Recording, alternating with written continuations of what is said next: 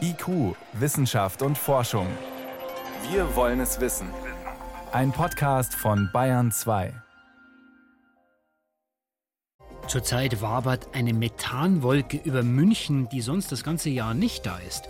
Wo sie herkommt, Sie können sich's vielleicht schon denken. Bier schmeckt, Brezen schmeckt. Und nachher werde ich noch mit Herzchen versorgt. Händelwangen, Wahnsinn.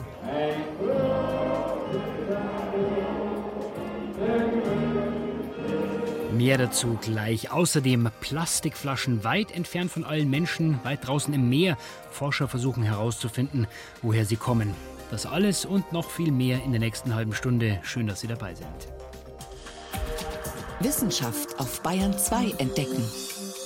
Heute mit Stefan Geier.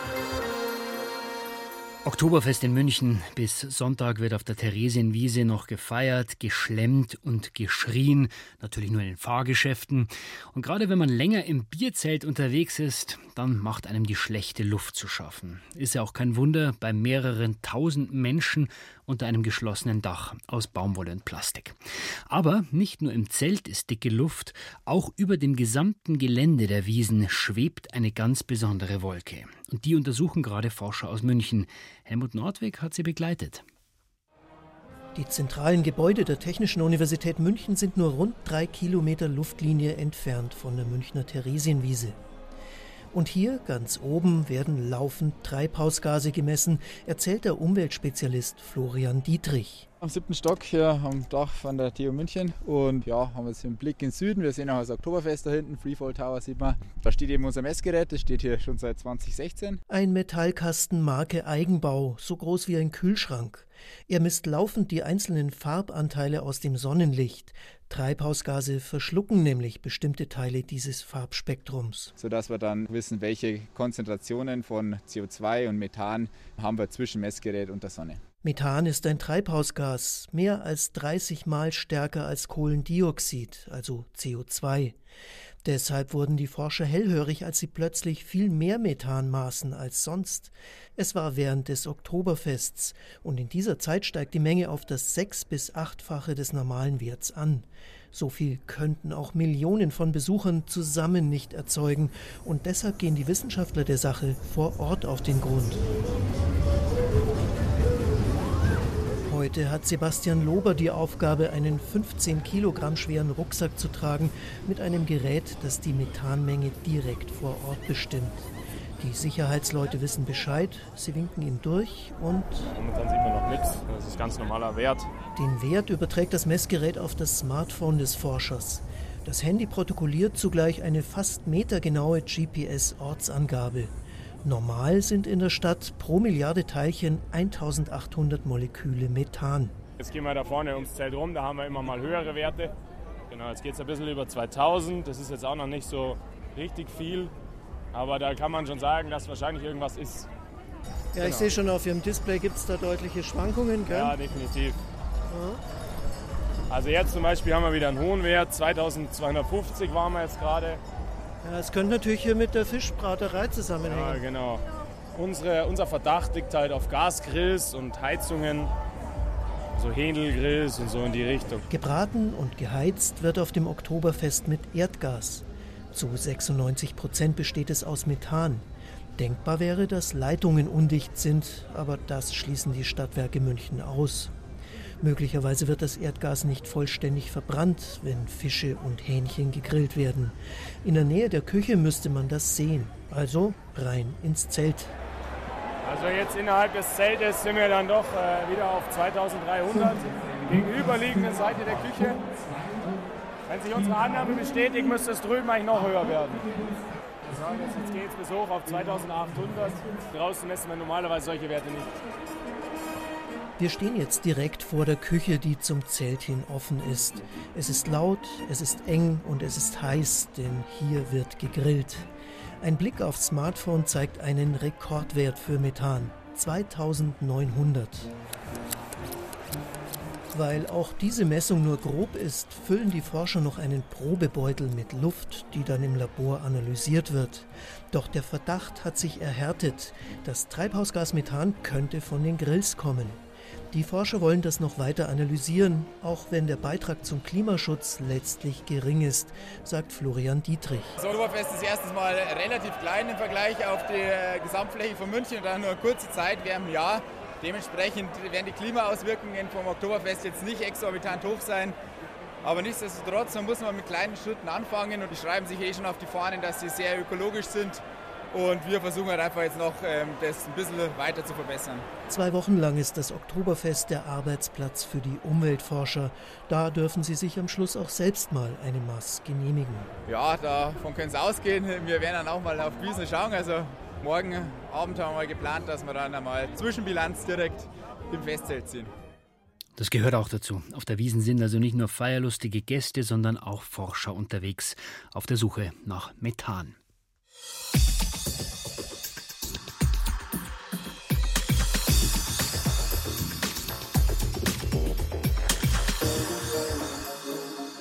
Die Weltmeere quellen über vor Müll, vor allem Plastik. Millionen Tonnen davon. Woher da jedes einzelne Teilchen genau kommt, das ist schwer nachzuvollziehen. Vom Land oder von Schiffen, die das Plastik über Bord werfen. Um diese Frage zu beantworten, sind südafrikanische Forscher jetzt an einen ganz besonderen Ort gereist, und zwar zu einer Insel, die dem Namen nach eigentlich unerreichbar ist. Ihre wissenschaftliche Detektivarbeit liefert jetzt erste Ergebnisse. Susi Weichselbaumer.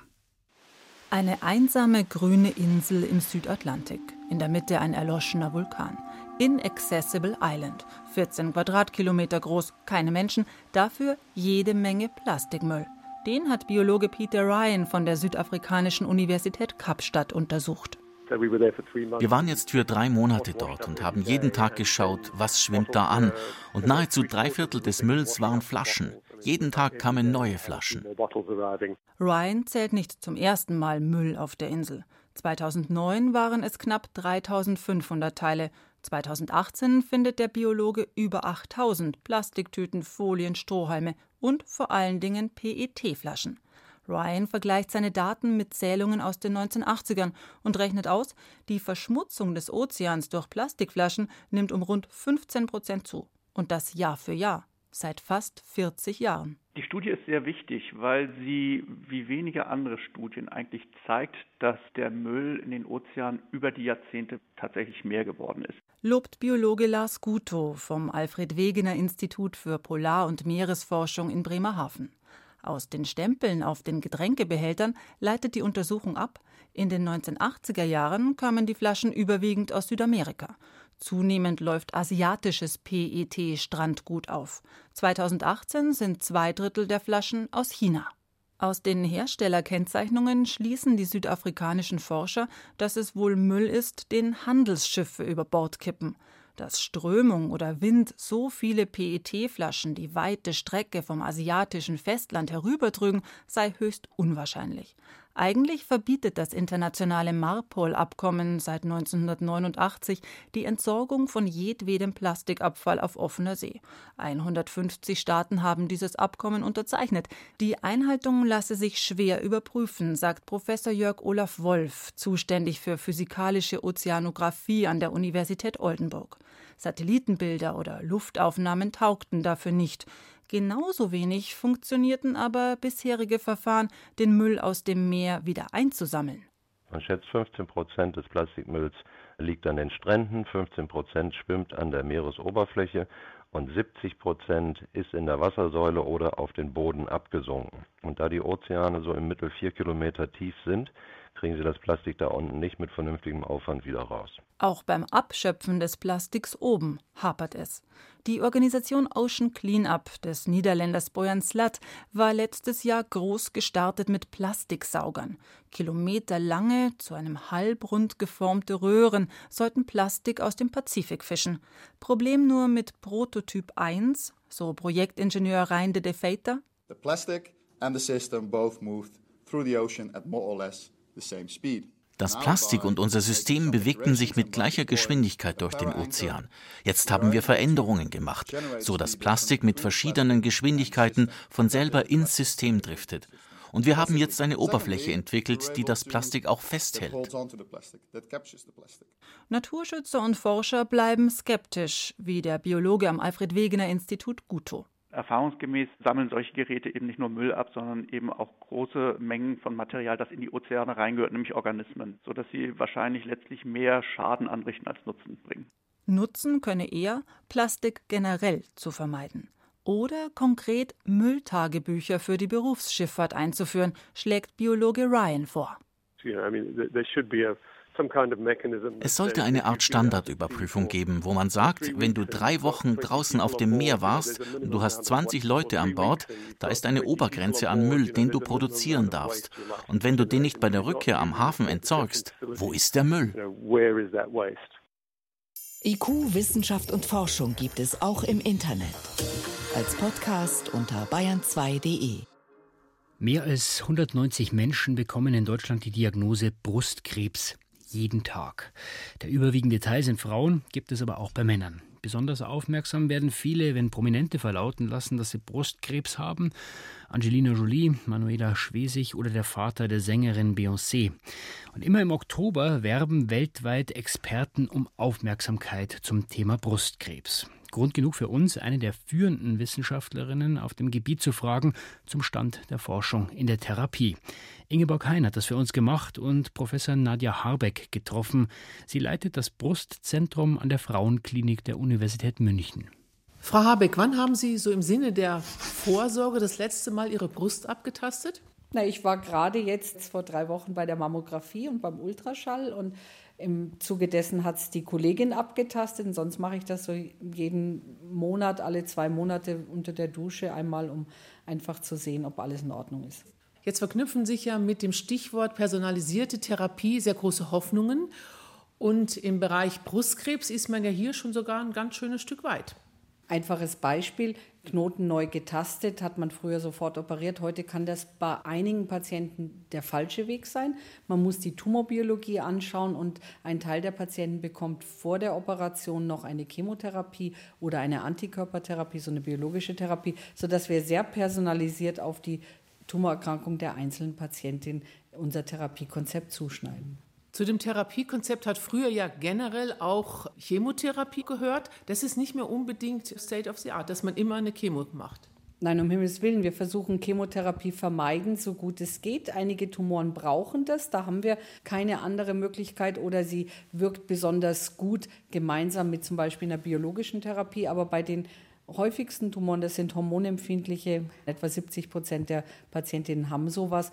Da versuchen wir heute Chemotherapie zu vermeiden. Das kann man machen mit neuen Tests, die jetzt Gott sei Dank auch für die Regelversorgung anerkannt sind, sogenannte Genexpressionstests.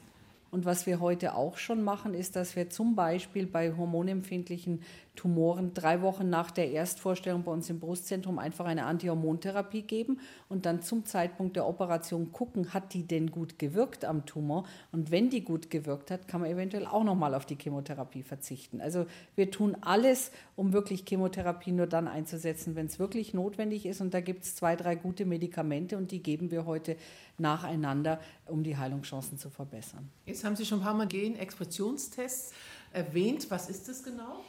Das sind Tests einfach, wo man noch tiefer in das Tumorgewebe reinschaut, welche Gene sind da angeheizt sozusagen und treiben den Tumor nach vorne. Und das sind Gene, die mit Hormonempfindlichkeit zu tun haben, Wachstumsfaktoren. Und daraus wird dann so ein Zahlenwert berechnet. Und dann kann man sagen, diese Patienten haben ein hohes oder mittleres Risiko, dass nochmal was auftritt. Und danach kann man dann eben sagen, da lohnt sich eine Chemotherapie oder da macht eine Chemotherapie mehr Schaden, als dass sie wirklich hilft.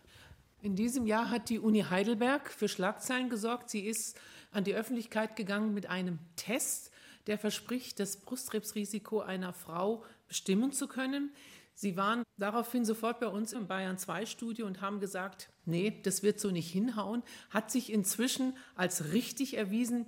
Wie kam es, dass Sie da mit Ihrer Erstdiagnose sozusagen vollkommen richtig lagen? Naja, zum einen verfolgen wir die Wissenschaft und das ist doch ungewöhnlich, das, was in der Bildzeitung präsentiert wird, wovon wir auf Kongressen noch nichts gehört haben. Und zum anderen ist es einfach so, dass man zuerst eine wissenschaftliche Publikation machen muss, bevor man eine Pressekonferenz macht. Und das war in dem Fall nicht der Fall. Und das haben jetzt auch die Recherchen ergeben, dass da einige Dinge schiefgelaufen sind. Nichtsdestotrotz, so ein Test wäre schön, aber gibt es im Moment noch nicht. Aber was wir haben, ist, dass wir ja Brustkrebsgene haben und in Familien, wo viele Brustkrebsfälle, vor allem auch bei jungen Frauen vorkommen, wo Brustkrebs bei Männern auftritt oder auch Eierstockkrebs vorkommt, diese Frauen sollten mal mit ihrem Frauenarzt besprechen, ob vielleicht eine genetische Beratung Sinn macht. Und ein Bluttest, der was anderes bestimmt als diese Risikogene, gibt es heute nicht für die klinische Praxis. Ich erinnere mich noch, damals, Frau Professor Habeck, habe ich versucht, Sie am späten Nachmittag per Mail zu erreichen. Sie haben mir dann geantwortet, kurz nach 22 Uhr. Frau Habeck, wie lang ist Ihr Arbeitstag? Auch der hört eigentlich nie auf. Das liegt daran, dass ich auch noch Familie habe, dass ich Kinder habe und natürlich dann auch zu Hause am Abend teilweise mit meinen Kindern Zeit verbringe. Die sind jetzt mittlerweile schon größer, aber haben trotzdem Gesprächsbedarf und dann halt nochmal mich an den Computer setze und vielleicht noch die letzten Dinge vom Tag erledige. Sie sind nicht nur therapeutisch tätig in der Klinik, Sie sind auch in der Forschung. Was ist da so momentan, womit Sie sich beschäftigen? Ja, ich versuche mit klinischen Studien die Behandlungsrealität für Brustkrebs zu verbessern. Das meine ich alleine. Das machen wir in einem großen Team in der Westdeutschen Studiengruppe, aber auch hier mit den Kollegen am Brustzentrum der LMU und wir versuchen deutschlandweit Studienkonzepte aufzusetzen, die zum Beispiel Übertherapie vermeiden. Wir haben vorhin gesprochen über, wie kann man Chemotherapie vermeiden. All das sind Dinge, die wir in Studien mit 4.000, 5.000 Patientinnen in Deutschland mit der WSG zusammen umgesetzt haben. Vielen Dank für das Gespräch. Gerne. Ingeborg Hein war das im Gespräch mit Nadja Harbeck. Sie leitet das Brustzentrum an der Frauenklinik der Universität München. Sie hören Bayern 2, es ist 18 Uhr und gleich 22 Minuten. Bayern 2. Wissenschaft schnell erzählt. Veronika Presse ist ins Studio gekommen. Äh, erste Meldung, es heißt ja immer, zu viel rotes Fleisch ist ungesund. Das wird aber jetzt wieder eingeschränkt. Ja, seit Jahren wird vor rotem Fleisch gewarnt. Es führt angeblich zu Darmkrebs oder Herzinfarkt. Mhm. Also Fleisch vom Rind, vom Schwein, vom Kalb oder vom Lamm. Der Ruf ist ganz schlecht. Ernährungswissenschaftler aus Kanada haben jetzt mal sämtliche Studien, die es zum roten Fleisch gibt, nochmal genau durchgesehen. Die haben auch viele Studien verworfen, weil sie methodisch einfach schlecht waren. Schlussendlich haben sie festgestellt, dass es keinen eindeutigen Hinweis gibt, dass diese Fleisch Fleischsorten besonders ungesund seien.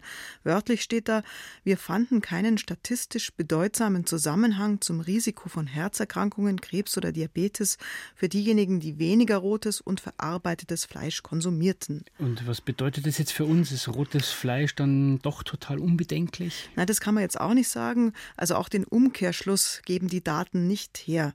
Also braucht es jetzt neue, solide Studien, um dann wirklich einschätzen zu können, was ist jetzt los mit dem roten Fleisch.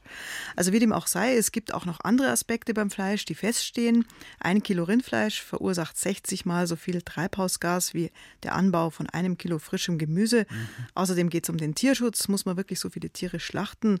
Also der Fleischkonsum, der ist mehr als die Frage, was das mit unserer Gesundheit macht. Deshalb lieber weniger davon essen.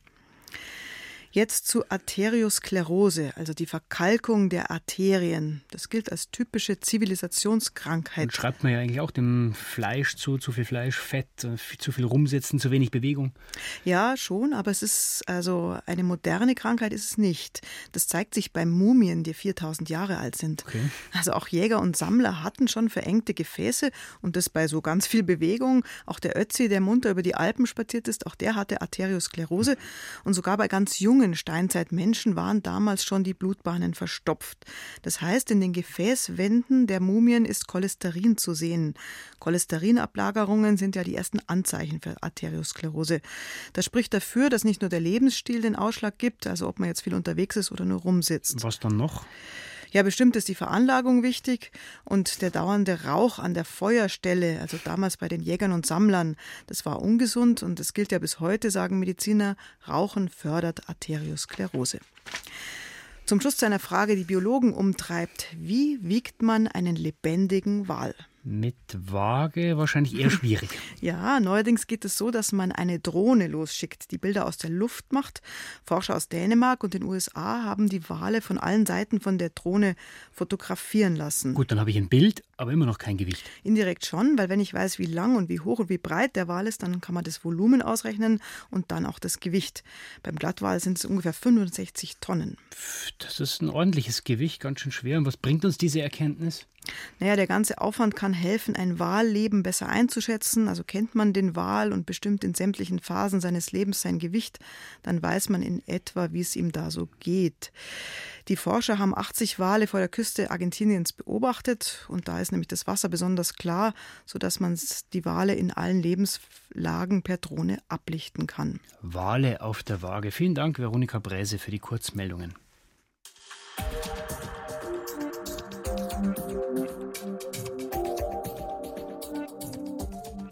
Es ist schon irgendwie ernüchternd. Wir haben gerade mal Anfang Oktober und wenn man in der Früh um sechs aufsteht, dann ist es immer noch stockfinster. Und die nächsten Monate, naja, also man muss sich irgendwie die schönen Dinge daran suchen. Zum Beispiel könnte man die Dunkelheit ja nutzen, um bei klarer Sicht auch im Dunkeln mal nach oben zu blicken, in die Weiten des Himmels, des Universums und die Sterne auf sich wirken lassen. Was es da im Oktober zu sehen gibt, Yvonne Meyer mit dem Sternenhimmel. Die Sternschnuppen im Oktober sind nicht so viele, aber dafür besonders schöne. Tauriden heißen sie. Das sind Bruchstücke eines ehemaligen Kometen, der wahrscheinlich vor 20 bis 30.000 Jahren zerbrochen ist. Und der riesige Meteor, der 1908 im russischen Tunguska ganze Wälder gefällt hat, der war wohl eines der größeren Bruchstücke dieses Kometen. Und seine Sternschnuppen, die kann man den ganzen Oktober über gut sehen. Und besonders schön, es könnten da ganz große Meteore dabei sein, Leuchtkugeln, sogenannte Boliden. Und auf die hat man vor allem große Chancen Ende Oktober, Anfang November. Wo man sie sehen kann, sie entspringen scheinbar im Sternbild Stier. Und der Höhepunkt ist am 10. Oktober. Aber da muss man warten, bis der fast volle Mond untergegangen ist. Und das ist so gegen 4 Uhr morgens. Und das ist eigentlich perfekt. Denn da ist der Stier auch ganz hoch am Firmament, also genau im Süden. Viel Spaß beim Sternschnuppenzählen. Wenn man nachts in den Himmel schaut, da sieht man Sterne, den Mond und Planeten. Aber dort oben gibt es noch etwas sehr viel Aufregenderes. Wegweiser dafür ist das Herbstviereck Pegasus.